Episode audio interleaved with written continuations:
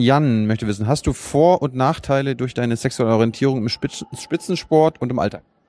Naja gut, also im Spitzensport, äh, es gibt Leute, also ich habe in meiner gesammelten Karriere noch nie einen Einzelsponsor gehabt. Das kann natürlich an meiner sexuellen Orientierung und an meinem Rückgrat liegen. So, wir machen weiter. Wir haben jetzt noch ein paar Fragen äh, gesammelt an dich, Imke. Schieß los. Und zwar, Peter, Peter, ja, pass auf, Peter Merdian möchte wissen, wie steht, stehst du zur Frühsexualisierung im Kindergarten? Findest du es gut, dass die Sexualität einer Person wichtiger ist als die Person selbst? Findest du die Diskriminierung der Heterosexualität in Ordnung? Also äh, äh, Frühsexualisierung im Kindergarten, Wahnsinn.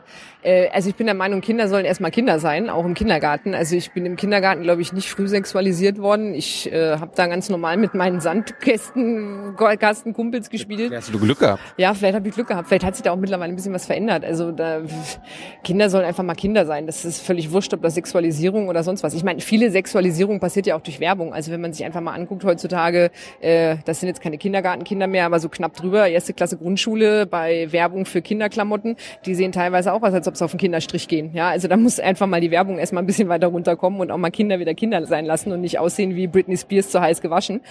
Ähm, und was war, was wollte er noch wissen? Ähm, findest du gut, dass die Sexualität einer Person wichtiger ist als die Also Person genau das selbst? mit der mit der heterosexuellen Ah, ja. Diskriminierung, die fand ich, die fand ich spitze. Dieser finde ich, also ich kann mich, glaube ich nicht, ich kenne keinen Heterosexuellen, der sich irgendwie diskriminiert fühlt.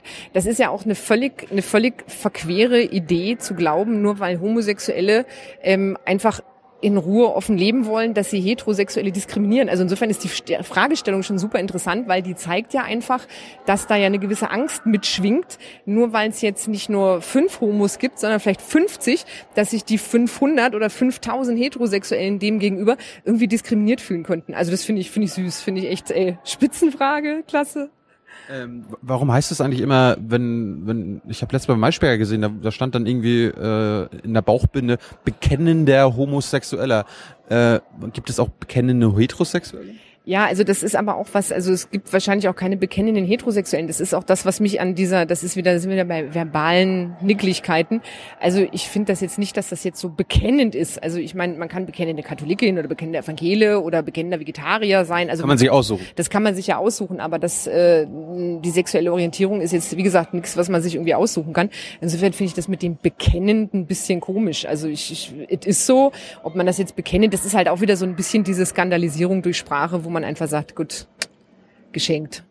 Nächste, der Dennis will wissen, solange Sexualität nicht zum Sport wird, äh, sollten, sollte es Altersgrenzen geben. Und warum äh, gehören solche, solche Themen nicht ins Internet? Sexualität nicht zum Sport wird? Hä? Vielleicht, vielleicht, mal? ich, ich, ich versuche es mal zu übersetzen, wenn Politik nicht mit, nichts mit Sport zu tun hat, wie es immer so schön heißt, warum hat denn Sexualität mit Sport zu tun? Ja, weil Sport halt was sehr körperliches ist. Also ähm, Angela Merkel ist zwar auf Krücken beim Langlauf unterwegs gewesen, ähm, aber wenn Angela Merkel sich da hinstellt und eine Rede hält, dann äh, ist das jetzt nicht unbedingt, dass es mit körperlicher Performance einhergeht. Also die Zeiten, wo im Bundestag körperliche Performance bei Reden eine Rolle gespielt hat, sind ja schon seit 30, 40 Jahren vorbei. Ähm, mittlerweile stehen die da ja relativ relaxed ähm, und beim Sport ist es halt eben, äh, Sport, Sport verkauft sich vielmals auch über Sex. Das ist zum Beispiel gerade beim Beachvolleyball spielen. Ähm, wenn man sich die Frauen anguckt, diese knappen Höschen, die die anhaben, die haben die jetzt nicht unbedingt an, weil sie es so geil finden, sondern weil es eine Vorschrift gibt für die maximale Stegbreite der Hose. Also wenn die im Tanga spielen wollten, dann dürften die das. Aber es gibt eine Vorschrift, dass die Hose, die, der Steg, also der Seitensteg bei der Hose, nicht mehr als, ich glaube, es sind fünf Zentimeter betragen darf. Ist nicht dein Ernst? Doch. Und das ist also zum Beispiel so viel zum Thema, dass halt eben Sport schon was mit Sexualität zu tun hat, weil er auch sexualisiert wird. Ja. Und dementsprechend äh, kann man sich dann einfach davor auch nicht verschließen. Der Sport legt fest, wie sexy etwas sein soll. Ja. Per Dekret. Wahnsinn, oder? Gibt's das, Da ist er jetzt völlig von Socken. gibt's das im Fechten auch? Nee, weil wir haben ja Gott sei Dank äh, hier so eine Ganzkörperausrüstung ist ja an. Völlig unsexy. Ja, deshalb, wir haben ja schon immer gesagt, es wäre vielleicht für unsere Sportart doch ein bisschen geschickter, wenn wir es schaffen würden, irgendwie im Bikini fechten zu können. Aber das sind dann halt relativ kurze Auftritte, die Das, du dann noch das hast. könnte, da müsstest du Thomas Bach mal fragen. Der ist doch auch Auf Fechter die, gewesen. Auf die Idee kommt er bestimmt selber, da braucht er meine Hilfe nicht. Äh, kennst du ihn eigentlich? Ja, ich kenne ihn. Äh, kennt er dich auch? Also habt, Ja, ihr, er kennt mich auch. habt ihr gutes Verhältnis miteinander? Wir haben halt ein, ich hätte jetzt was gesagt, wir haben halt ein Verhältnis miteinander. Also, nein, nein, nein, nein. Hätte jetzt nicht gepasst. Ich hab gel- so du stehst so nicht auf- auf genau, Thomas. So. Nein, also wir kennen uns und das, ja, reicht auch. Okay. Dann, Kevin, sind Aussagen wie die von Jens Lehmann zu Hitzelsbergers Homosexualität gefährlich? Stichwort Vorbildcharakter. Ja gut, also man muss halt einfach immer wieder sehen, das ist ja auch so eine Geschichte, ähm, je, je mehr man Vorurteile einfach immer wieder äh, aus sich rausbrechen lässt, verbal, ähm, ist, es gibt halt immer wieder Leute, die jetzt zum Beispiel Jens Lehmann immer noch als Vorbild sehen und dann halt sagen, ja, wenn der sagt, das ist Kacke, dann ist es halt auch Kacke. Ja, und das ist eben so eine Geschichte, gerade wenn man in der Öffentlichkeit steht, äh, sollte man auch in vielen Bereichen einfach ein bisschen darauf achten, wie man Sachen sagt. Man kann natürlich sagen, ich selber bin jetzt damit nicht unbedingt, das wäre jetzt nichts für mich, aber jeder wie er halt mag. Und ähm, solche Leute, man muss halt auch sehen, unterschätzen auch einfach, gerade eben auch aus meiner Lebensgeschichte kann ich das sagen, die Bedeutung, wenn jetzt zum Beispiel jemand wie Thomas Hitzelsberger, der Fußball spielt, den ganz viele Leute kennen, den ganz viele Jugendliche auch einfach als Vorbild sehen, immer noch im, im Fußballsport, die dann halt einfach sagen, äh, boah, cool, der ist schwul, dann ist es vielleicht gar nicht so schlimm, dass ich auf Thomas stehe oder so, ja, oder oder auf, auf Kevin oder auf sonst wen, ja. Und ich glaube, wenn dann, Logi. ja, genau, und ich glaube, Philipp. ja, wie, wie auch immer. Und ich glaube, wenn du halt eben sowas machst, dass du sagst, äh, wie äh, und alles komisch und so, ich glaube, das trägt die, das trägt das jetzt nicht unbedingt äh, nach vorne diese Diskussion. Vielleicht war das gar nicht homophob, vielleicht meint er einfach nur aus seiner persönlichen Sicht, äh, ich bin so geil, ich muss aber aufpassen, wo die ganzen anderen nackten Menschen, also es, er meint ja irgendwas, wenn er duschen würde, Ja, hätte er Angst. hätte er Angst. Das hätte, Also er hätte ja vielleicht auch Angst bei dir oder bei einer Frau. Vielleicht ist er einfach nur so, so sexy. sexy, dass er, dass er vor lauter Kraft kaum gehen kann. Ja. Das kann natürlich auch sein, aber das ist eben so eine Geschichte, wo man sagen muss, äh, das ist natürlich, also ich dusche auch mit Kolleginnen von mir und äh, da interessiert mich nicht eine von, muss man an der Stelle einfach sagen. Das ist eben, das, das ist eine sehr, ein sehr einfaches, plattes Bild, äh, wenn man glaubt, nur weil man, äh, wenn man heterosexuell ist, dass man auf jeden Kerl drauf springt, wenn man homosexuell ist, dass man als Frau auf jede Frau und als Mann auf jeden Mann drauf springt. Da gehört ja schon noch so, eigentlich normalerweise so ein bisschen mehr dazu, Ein als bisschen. einfach ein Stück warmes Fleisch. Also das ist ja, Drink, ne, Genau. nette Worte. ja, ein bisschen streicheln. Genau. Ja. Äh, dann Jan möchte wissen, hast du Vor- und Nachteile durch deine sexuelle Orientierung im Spitz Spitzensport und im Alltag? Naja gut, also im Spitzensport, äh, es gibt Leute, also ich habe in meiner gesammelten Karriere noch nie einen Einzelsponsor gehabt. Das kann natürlich an meiner sexuellen Orientierung und an meinem Rückgrat liegen. Das, das sind zwei Sachen, das kann ich jetzt so nicht Das beantworten. sind Nachteile. Ja, aber es gibt halt eben zum Beispiel, es gibt eine sehr äh, nette Geschichte, da hat äh, ein äh, Marketing-Fuzzi mal einen von unseren Funktionären richtig massig unter Druck gesetzt und ähm, dieser Marketing-Fuzzi ist auch sehr schmerzfrei, der hat sich also auch nichts geschissen und hat den immer weiter unter Druck gesetzt. Und dann brach aus unserem Funktionär raus, ja, jemand mit so einer sexuellen Orientierung und Lebenseinstellung, der passt einfach in keinen Sponsorenpool. Bums, ja, also da hatte ich es dann endlich mal, da musste ich mir dann auch keine Sorgen mehr machen, warum ich da äh, nie berücksichtigt worden bin. Und ähm, also man merkt es halt schon. Und im Alltag, es sind halt diese Kleinigkeiten, dass man einfach sagt, äh, wie gesagt, wenn ich irgendwo äh, stehe und, und Leute sehen mich halt nicht und dann geht's halt eben so nach dem Motto so, ja, dieses dumme, schwule Arschloch, dass halt eben wirklich eine Sexualität einfach abgewertet wird, indem man es als Schimpfwort benutzt. Und das sind halt so Sachen, wo man dann schon immer so ein bisschen sagen muss, Leute, spart euch doch einfach. Ja, also ich, was hat Sexualität mit einer Beschimpfung zu tun? Nix. Wie gesagt, wir haben es uns dann nicht ausgesucht. Äh, kurz noch zum Fußball noch. Ähm, da wird immer gesagt, ja, wenn da einer als aktiver rauskommt, dann kann er sich von den Fans nicht mehr sehen lassen. Auf der anderen Seite habe ich jetzt irgendwie von den Süddeutschen mal gelesen, dass das weniger die Fans sind, sondern eher die Sponsoren, die da Probleme mit hätten. Glaubst du zum Beispiel, also angenommen, Gazprom ist da zum Beispiel russischer äh, Staatsdingens äh, Dingens. Ist Hauptsponsor von Schalke 04. Wenn Schalke 04 jetzt einen schwulen Spieler oder einen schwulen Trainer hätte, könnte die da, gäbe es da ein Problem? Ist da, ist, steckt da was dahinter? Also ich glaube, in der Mannschaftssportart ist es jetzt nicht so dramatisch, weil halt eben, wenn du einen Schwulen hast, hast halt noch zehn Heterosexuelle. Das ist so ein bisschen, ich könnte mir vorstellen, dass vielleicht dann der Sponsor so ein bisschen darauf drängen würde, so nach dem Motto, ob denn der wirklich aufs Feld laufen muss oder ob man ihn nicht lieber ein bisschen auf der Bank sitzen Oder lässt. wir brauchen noch einen, äh, einen zweiten, Genau, wir dr- brauchen einen zweiten, einen dritten. zweiten und dritten und Ja. einen vierten, ja. Naja, und ähm, äh, mit den Sponsoren ist es meistens eher so, dass man sagt, es sind Einzelsportarten, äh, wo dann, sage ich mal, das Sponsorenaufkommen dann ein bisschen leidet. Und äh, gerade im Fußball ist es eben auch sehr vielschichtig. Ich glaube, es gibt halt auf der Tribüne in der Kurve gibt's halt äh, Fans, denen das völlig Schnuppe ist, und es gibt halt auch welche, die eben egal welchen Scheiß zum Anlass nehmen, da rumzurandalieren. Ob das jetzt ist, weil jemand äh, nicht weiß ist oder ob das ist, weil jemand schwul ist oder ob das jemand ist, weil er mit äh, eine andere religiöse Einstellung hat. Ich glaube, es gibt einfach Menschen, die, die sich daran aufgeilen, auf anderen Menschen rumzutrampeln. Und wenn sie einen Anlass finden, dann werden sie den nehmen. Ob das jetzt Homosexualität oder wie gesagt äh, die Farbe der Haare ist, ist denen wurscht. Äh, dann möchte Niklas wissen, wie können lokale Vereine am besten Aufklärung betreiben? Äh, stellt eine Schwule und Lesben an. Nein, also es ist, ich habe es ja zum Beispiel bei mir erlebt. Ich habe als Trainerin relativ lange gearbeitet, auch mit Mädchen in einem relativ sensiblen Bereich, 15, 16. Und am Anfang waren die Eltern schon so ein bisschen so, aha, ja, ach, sie fahren übers Wochenende weg und da ist eine Übernachtung mit dabei und also man hat schon so ein bisschen gemerkt. Aber je mehr Umgang die mit mir hatten und die einfach festgestellt haben, äh, den Mädels geht's super bei mir, äh, ich passe auf die auf, die entwickeln sich toll und allem drum und dran, umso mehr ist das, wurde es normal. Also was das, das Schönste, was ich erlebt habe, dass gerade eine der Mütter, die am Anfang am kritischsten war, als ihre Tochter dann äh, aufgehört hat, weil sie ins Studium gegangen ist, sind Tochter und Mutter bei mir mit einem Blumenstrauß angetrabt und haben sich dafür bedankt, dass die Tochter im Grunde genommen der Mensch und der charakterfeste Mensch geworden ist, der sie ist, mit einer eigenen Meinung und allem drum und dran, weil ich ihr sie da halt hinerzogen habe. Und ich meine, das sind halt so Sachen, wo man einfach sieht, okay, es geht halt auch, indem man einfach lebt, ganz normal. Und, und eben, klar, natürlich gibt's auch diese Vorteile. Es ist auch so, es gibt viele Leute, die glauben, bei mir äh, steppen jeden Abend YMCA und äh, wir schütten eine Kiste Prosecco und die hüpfen in der Federboa in ihrem Lederoutfit bei mir durch die Wohnung. Du gibst, du gibst jetzt das dazu, ja? Genau, ich gebe es jetzt zu. Ich bekenne, ich bekenne, ich bekenne es jetzt.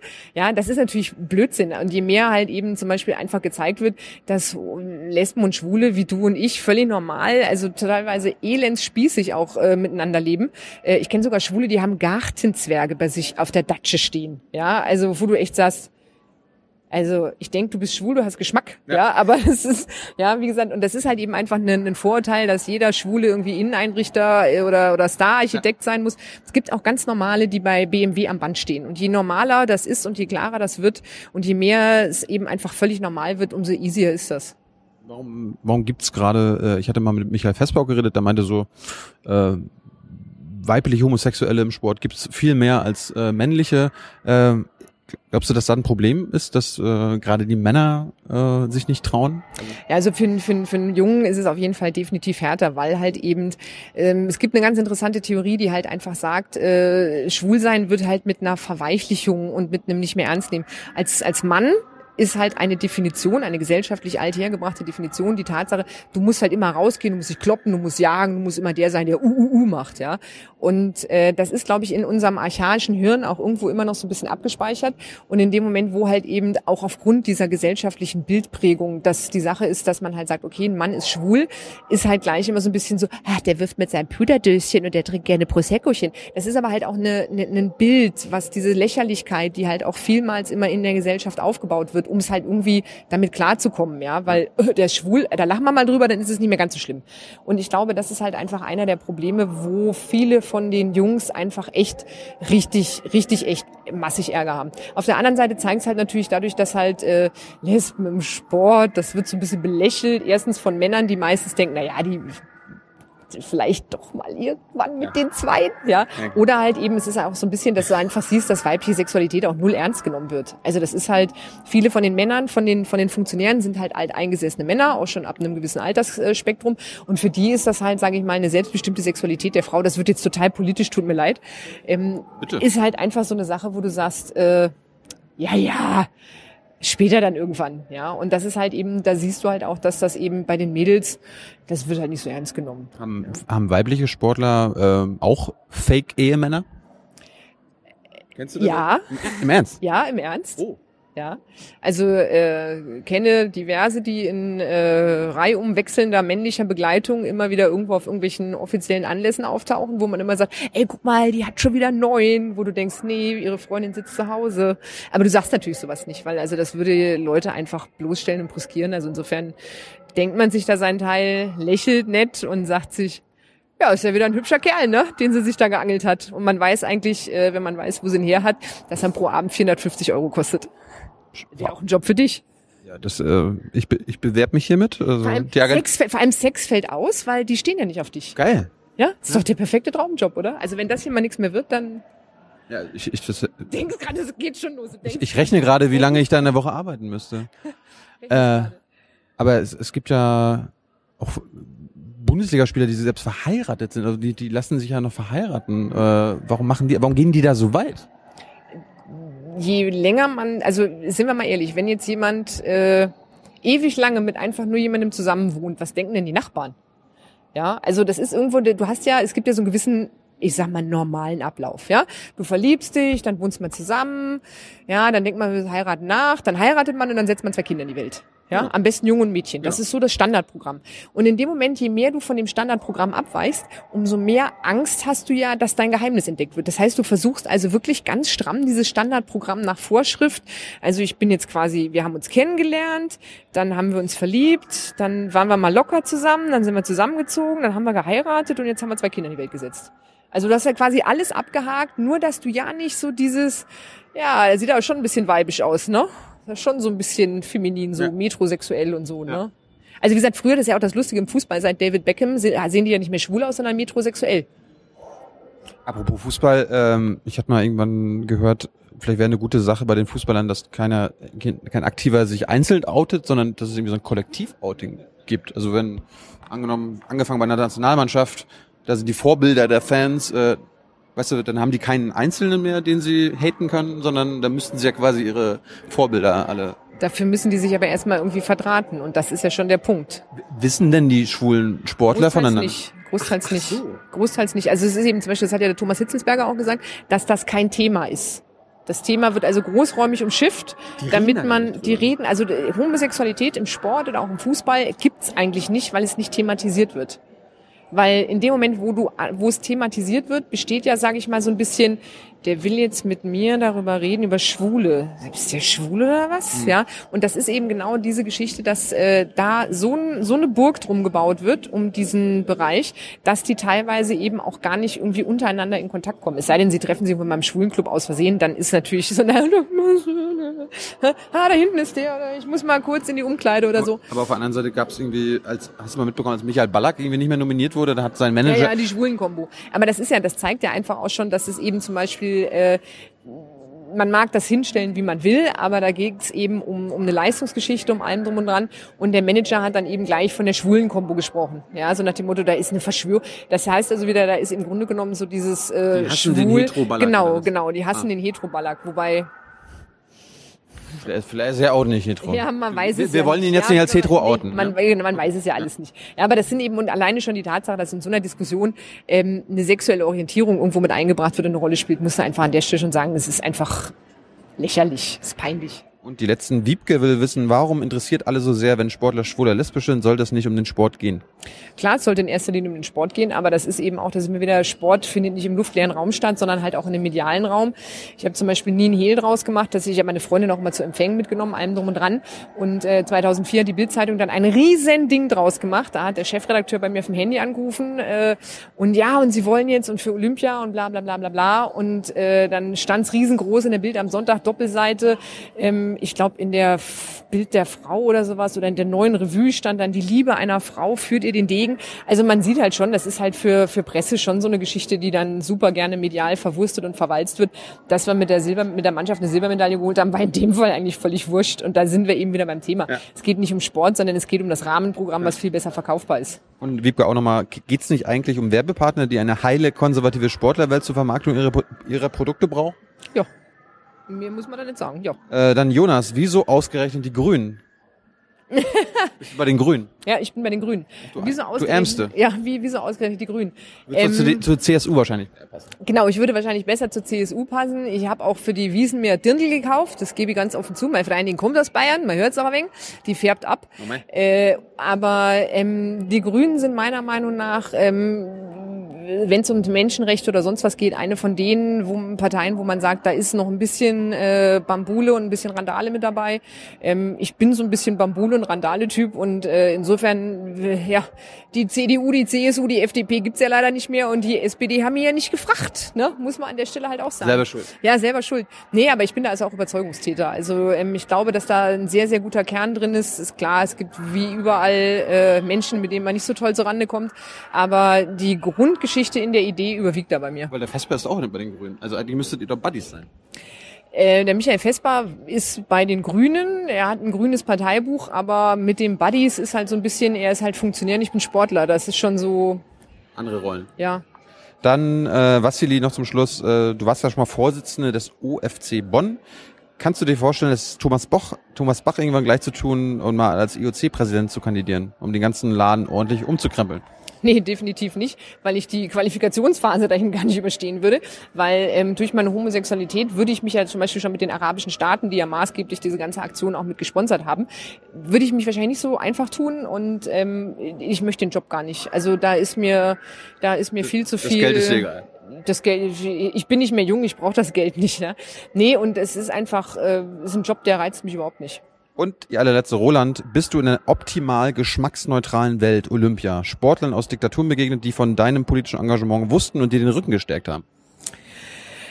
Das ist auch so ein zweischneidiges Schwert. Also es gibt einige ähm, von den äh, Fechterinnen, sage ich mal, von den Russinnen, die mich auch in der Umkleide teilweise mal abgefasst haben und gesagt haben, du pass auf. Ähm, ja, also wirklich so, mh, äh, wo halt eben keiner der männlichen Funktionäre zugegen war und gesagt haben, sie finden das klasse und sie haben auch kein Problem damit, dass ich homosexuell bin und allem drum und dran. Ähm, sowas gibt's auch, das ist halt auch echt schön, aber ein bisschen traurig und manchmal so ein bisschen nimmt einen das mit, wenn dann der Nachsatz kommt.